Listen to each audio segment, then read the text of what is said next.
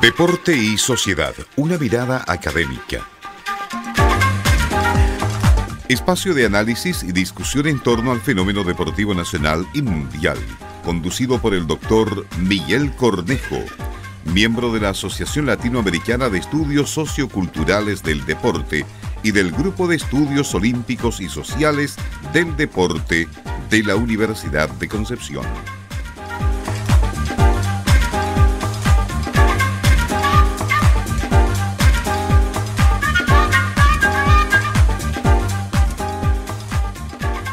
Muy buenas tardes, estimados oyentes de Radio Universidad Concepción, acompañándoles con Deporte y Sociedad, una mirada académica, como siempre con la compañía de don Pedro Ferrada y Víctor Méndez. Hoy día, lunes, tenemos un invitado muy especial, un hombre que en la vida se ha dedicado al, al montañismo, al andinismo, podríamos decir, y que mm, eh, ha, hecho cosas súper, súper interesantes que hoy día están muy eh, actualizadas, digamos, podríamos decir. Y yo podría decir que fue una persona, y el grupo también de personas que, han estado ligados al, montañismo y al, club Ande Esquí de Talcahuano, que es un club muy, muy antiguo, eh, han sido pioneros con el tema del medio ambiente y el deporte, esa relación medio ambiente y el deporte. Ellos hicieron una actividad muy interesante que nos va a contar don Rodolfo, don Rodolfo Muñoz, estamos hablando de don Rodolfo Muñoz, y vamos a conversar con él sobre el tema de la relación del montañismo, la ecología, en fin. ¿Cómo está don Rodolfo? Buenas tardes. Muy buenas tardes, señor.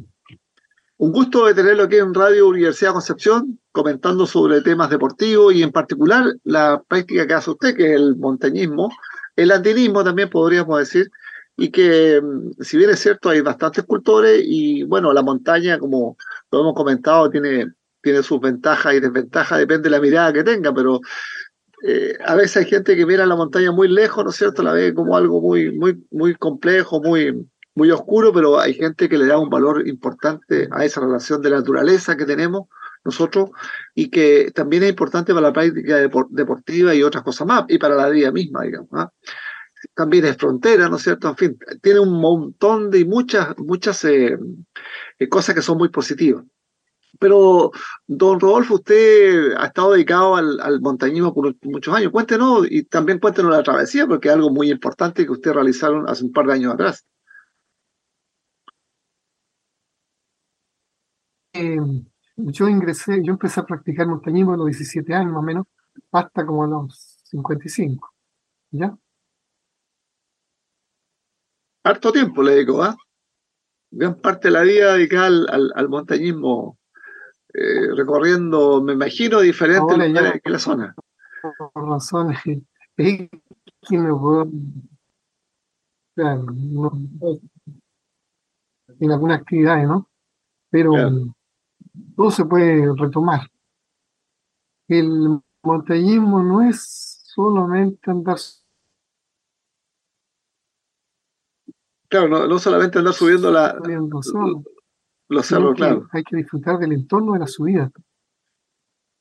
Claro. En el entorno de la subida, desde la pequeña flor, desde la pequeña planta, desde la piedra extraña. ¿ya? Entonces, a veces vamos pateando la ignorancia, decíamos nosotros. Y para no patear la ignorancia, eh, ¿qué hacíamos?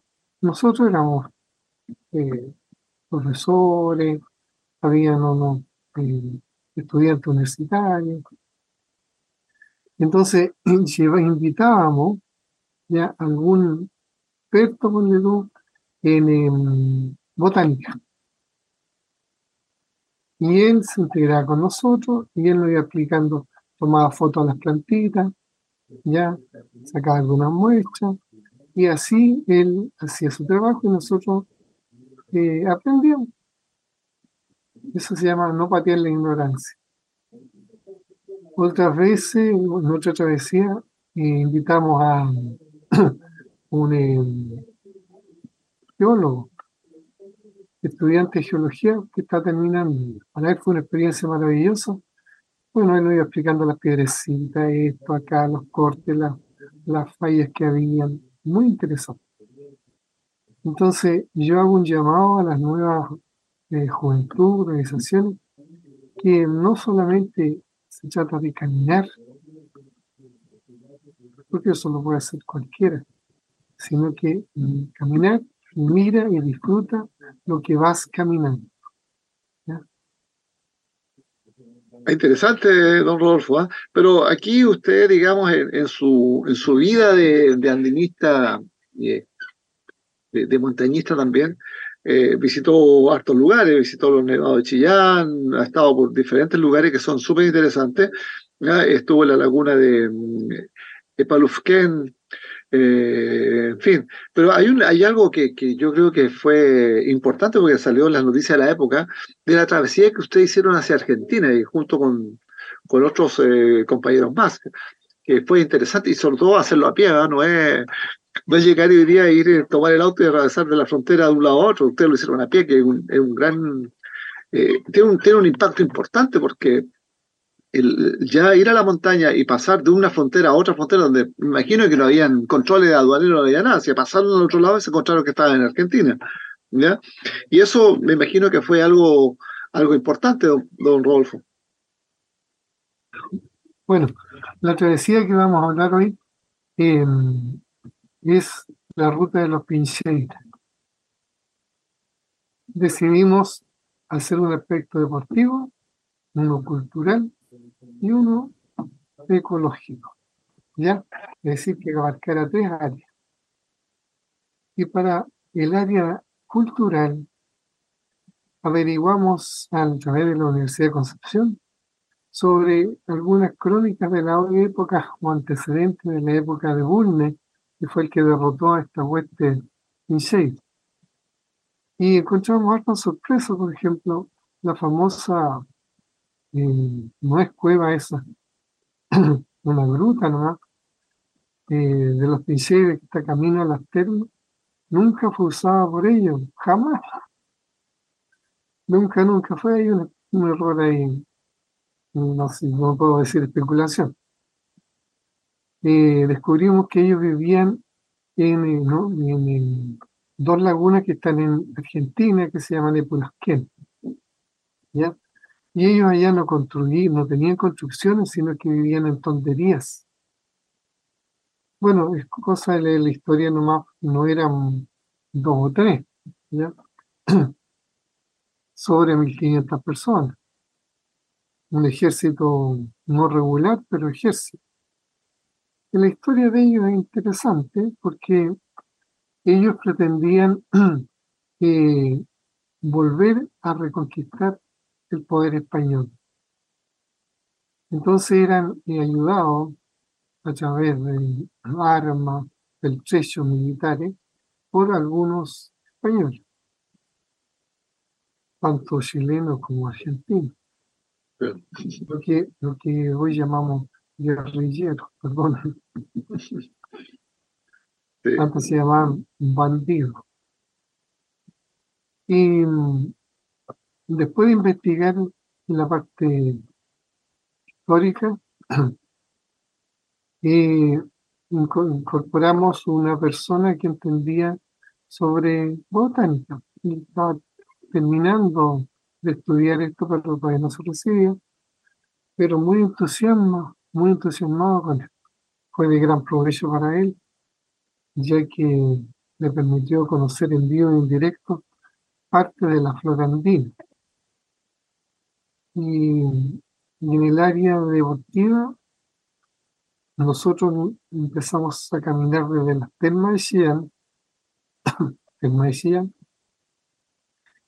cruzamos las termas al, otro lado del volcán, hay un valle muy hermoso, muy hermoso, eh, que se llama Aguascalientes, ya donde hay riachuelos de agua tibia, un río un poquito más agua caliente, hay agua fría, ¿ya? y es un valle porque es una veranada, entonces todo verde. Es un lugar muy, muy, muy hermoso. ¿ya? Eh, la travesía la hicimos nosotros, no con la palabra que usamos, no mata caballo, sino que encontramos un lugar bonito como ese lugar y ahí acampábamos, disfrutamos los baños y el otro día continuado. ¿Ya? La dirección era, próximo puesto, era el río Ñuble, que no, queda muy lejos, no me acuerdo, en montaña no se puede hablar de kilómetros, pero de las termas de Chillán donde acampamos hasta el río Ñuble fueron dos días. Igual encontramos un valle, bueno, en la tarde se, caminaba solamente hasta las seis. Y enseguida se buscó un lugar apto, un lugar apto significa donde hay agua, ¿no? Y acampaba. Don Rodolfo, una, una pregunta a usted, bueno, ahí, ahí ¿cómo, ¿cómo usted tenía la ruta ya prevista de antes o iban descubriendo a través de algún sistema de mirar las estrellas, por decir, o algún, porque no había GPS, no hay nada en, ese momento, no teníamos GPS, esto es nuevo, para poder ubicarse y poder llegar y no, y no perderse, porque en la montaña es fácil perderse también, ¿no? Sí, sí, es fácil. Pero nos conseguimos una carta militar entonces, a través de la carta, mira, pero la carta no te dice eh, baje por aquí, baje por allá, porque de repente encuentras un risco, ¿sí? En el mapa de la línea derecha, pero ahí tienes que hacerle la vuelta, y en esa vuelta suele a veces perderse. Pero hay cosas que nos, sirvieron bastante. Por ejemplo, la, la cordillera son un conjunto de valles, ¿no es cierto?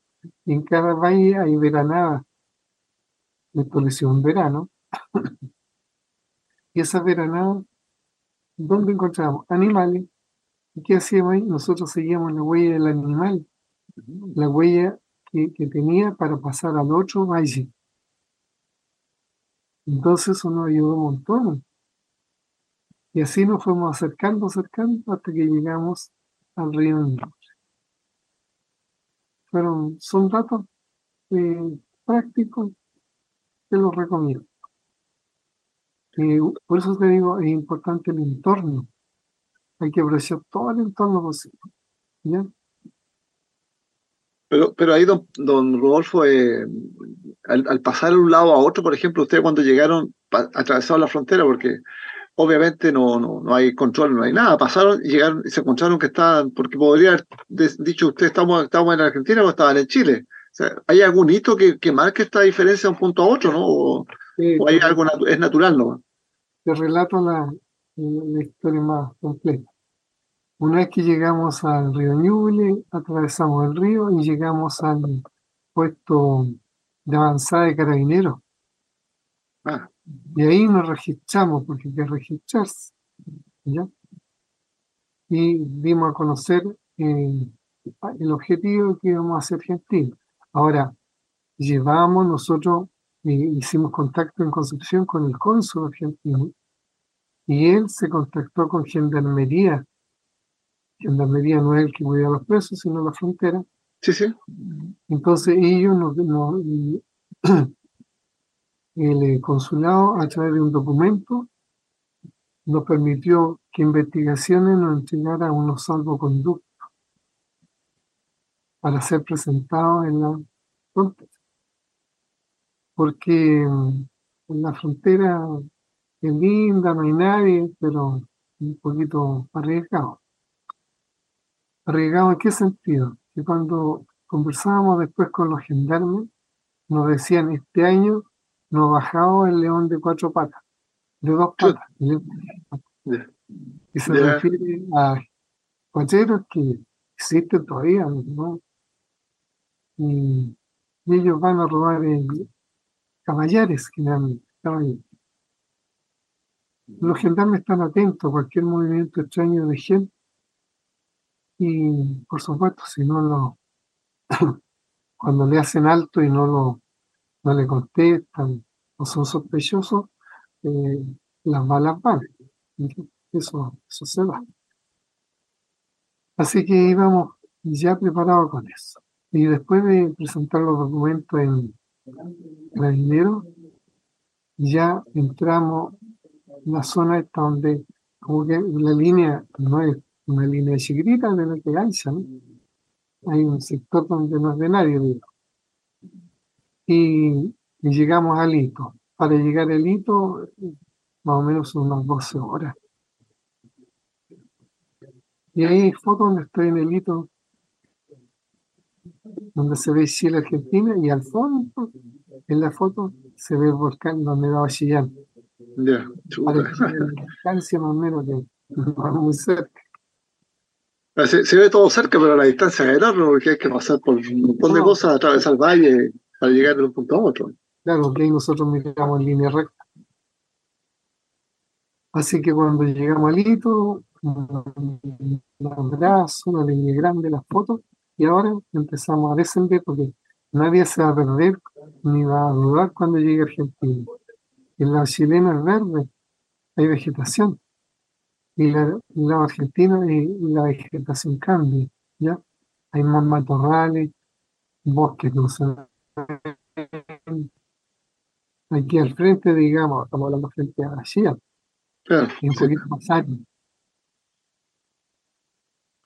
increíble. La, esa hazaña yo creo que es histórica en el fondo porque leyendo algunos, algunos artículos de, la época, ¿no es cierto? Aquí, claro, pero también hay poca difusión. Aquí en Chile hubo poca difusión de esa hazaña de haber atra- atravesado la, la, la frontera por los nevados de Chillán hasta Argentina. Eh, la gente no, no tenía mucha idea, digamos. ¿no? Hoy día me imagino que sería diferente si hicieran lo mismo con sus compañeros de la época, porque están las redes sociales, quizás ya se habrían enterado todos que ustedes atravesaron la, la frontera de un punto a otro. Pero en esa época no, no había mucha información y era complejo saberlo porque eh, seguramente no, a la gente no le interesaba o a la prensa no le interesaba esto, estos hitos que eran importantes. Sí, yo diría que la prensa no, no comentaba mucho, porque de regreso a Chile tuvimos que nosotros mandar eh, hacer un escrito, una narración cortita al diario, mandar las fotos y publicar. En cambio, cuando llegamos a Argentina, eh, fuimos muy bien recibidos y el, eh, al otro día, pues, pues no estamos en un cuartel y al otro día llega un helicóptero con el comandante que está en la foto, comandante de gendarmería, que venía con el médico, ¿ya? y un periodista. El periodista nos hace una entrevista, nos toma fotos, yo no, no recuerdo qué diario era, pero para ellos era sumamente interesante como periodista. Igual el comandante dijo esto es una hazaña porque la gente te- atraviesa la cordillera, hay vehículos en los caminos de carretera o a caballo, pero a pie, no, no he escuchado que atravesaran a pie. Después cuando le mostramos la ruta, no, menos todavía. Entonces, interesante. Pero cuando llegamos, lo repito, volvimos a, a Concepción, tuvimos que enviar esas notas al, Mm. al diario, ¿ya? ¿Y, porque usted- daba la importancia era, y ustedes volvieron a pie? ¿Se regresaron a pie por el mismo camino o tomaron otra ruta ya en, otra, en otras condiciones? De regreso, de regreso nos tomamos la ruta de, como era la ruta de los pincheras. ¿Eh? Entonces, eh, tomamos la ruta de los pincheras de regreso, desde Pulasquén, y el- la ruta estaba por San Fabián. ¿Ya? Todo ese Más- valle- es- eso es más arriba todavía, es más, más hacia el norte. Claro, esa era la ruta de ellos. Y salían acá como a San Carlos, por ahí. Claro. Pero esa era la ruta de ellos, ese era el tráfico. Pero igual, igual ¿cuánto se demoraron en, en el regreso, don Rodolfo? Fue largo también ese, ese- Sí, pero no tanto, no tanto, no. Al regreso ya, ya, es más, porque era camino más plano, íbamos orillando un río, paisaje lindo, el río Los Sauces. Muy, muy Claro. bonito. eh, eh, en verano es, es- es bueno, pero en invierno es complicado. En- Bueno, No, se- en invierno no se puede, no se puede. no se puede ir la cordillera, no, por la, es, es peligrosa la cordillera en invierno. Ahora si va centro de no, pero Claro. internarte hacia adentro, no.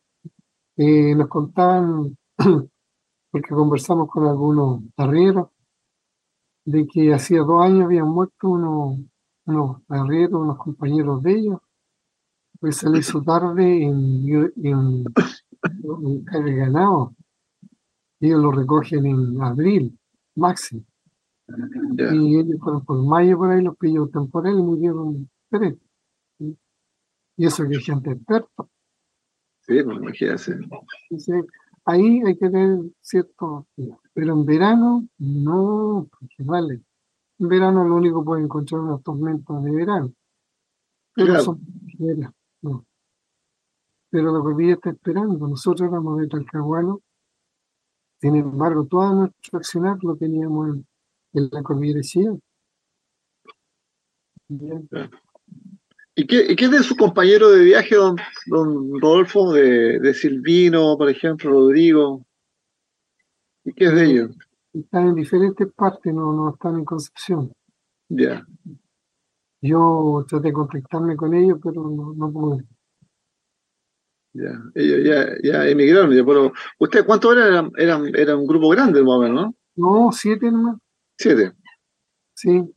Ahí usted estuvo usted, don Rodolfo Muñoz, Rodrigo Valenzuela, Raúl Sepúlveda, Silvino Fernández, César Lobos, Pedro Hernández y Alejandro Silva, eran los que formaban el grupo, parece. Sí. Eh, como era una, una travesía, no había mucho, digamos, eh, no muchos se atrevían, a hacer eso. ¿Ya? Porque era, era grandota, era pesada. Por eso que llegamos siempre. Claro. Y, la, y las condiciones también, e, el equipamiento que llevaba era un equipamiento más, más pesado. Hoy día hay equipamiento con otras tecnologías, ¿no es cierto?, que permite poder moverse, acampar, en fin. Pero en ese momento el equipamiento era, era diferente, ¿no? La tecnología, digamos, presente en el, deporte de montaña, ahora es mucho más fácil realizar esa actividad. En la foto que tengo en el hito, no sé si se fija usted. Sí, sí, sí. No es una cuerda de andinismo, ¿ya? Es una cuerda de camión. Chuta. Maldiviana, que nos regaló un camionero. La más livianita. Pero, claro. oh, entonces le íbamos turnando por el camino. Incluso los zapatos también, porque ustedes tienen que usar zapatos especiales, ¿no? no, no yo lo veo, con zapatillas. ¿eh? Ahora hay zapatos especiales. Claro. Especial de trekking. Pero en ese tiempo nosotros no, nos conseguíamos estas botas de infantería. Son los buenos para caminar porque lo que hay que proteger siempre es el tobillo, ¿no? Entonces, si caña larga, no, no hay problema. Claro. Sí, porque si no. Las parcas eran no tan térmicas como ahora. Pero igual, suéter y se soportaba pero imagínense ustedes, don Rodolfo, los que, los, que iniciaron el, alpinismo o el alpinismo en el, a fines del siglo XIX, XVIII, imagínense, sin ninguna, ningún tipo de, equipamiento, sino que subir, eh, hay, hay historias de los que subieron en, en, los Alpes, por ejemplo, eh, descubriendo todas las rutas al Mont Blanc, todo eso subían así nomás, puro, bueno, muchos morían, pero no había en otras condiciones. Y acá me imagino lo mismo, acá en, en la zona nuestra, en la zona de los Alpes, de los, los Andes, aquí que también eh, es compleja, no es fácil. Era típico que aún nosotros encontramos una vez unos alpinistas más antiguos, la cordillera de Santiago, y, ellos andaban con unos chaquetones como de lana, ¿ya? y que no lo abandonaban porque dicen que eran sumamente calentitos, ¿ya? pero en el chaquetón. Y con eso ellos habían subido en esa. Ahora al verlo da un poco de risa, pero era lo que había. Lo que había, claro, claro, claro. Claro, las condiciones, imagínense, eso mojado debe haber sido muy pesado, digamos. Sí. Claro, hoy día Hoy día hay ropa más técnica, ¿no es cierto? Hay equipamiento diferente, pero igual la gente, no, todo, no todos tampoco llegan a, hacer estas prácticas que usted señala, que la gente se acerca a la montaña, porque también, claro, tiene su riesgo, tiene su otras cosas, pero, pero es algo que está ahí que, que no es fácil, digamos, decir, eh, vamos a la montaña, subamos y hagamos un trekking, porque también es complicado, porque hay que saber también dónde va, porque eh, es fácil perderse y, y tener el accidente, que es, complejo. Sí, pero generalmente las pérdidas son entre dos o tres personas.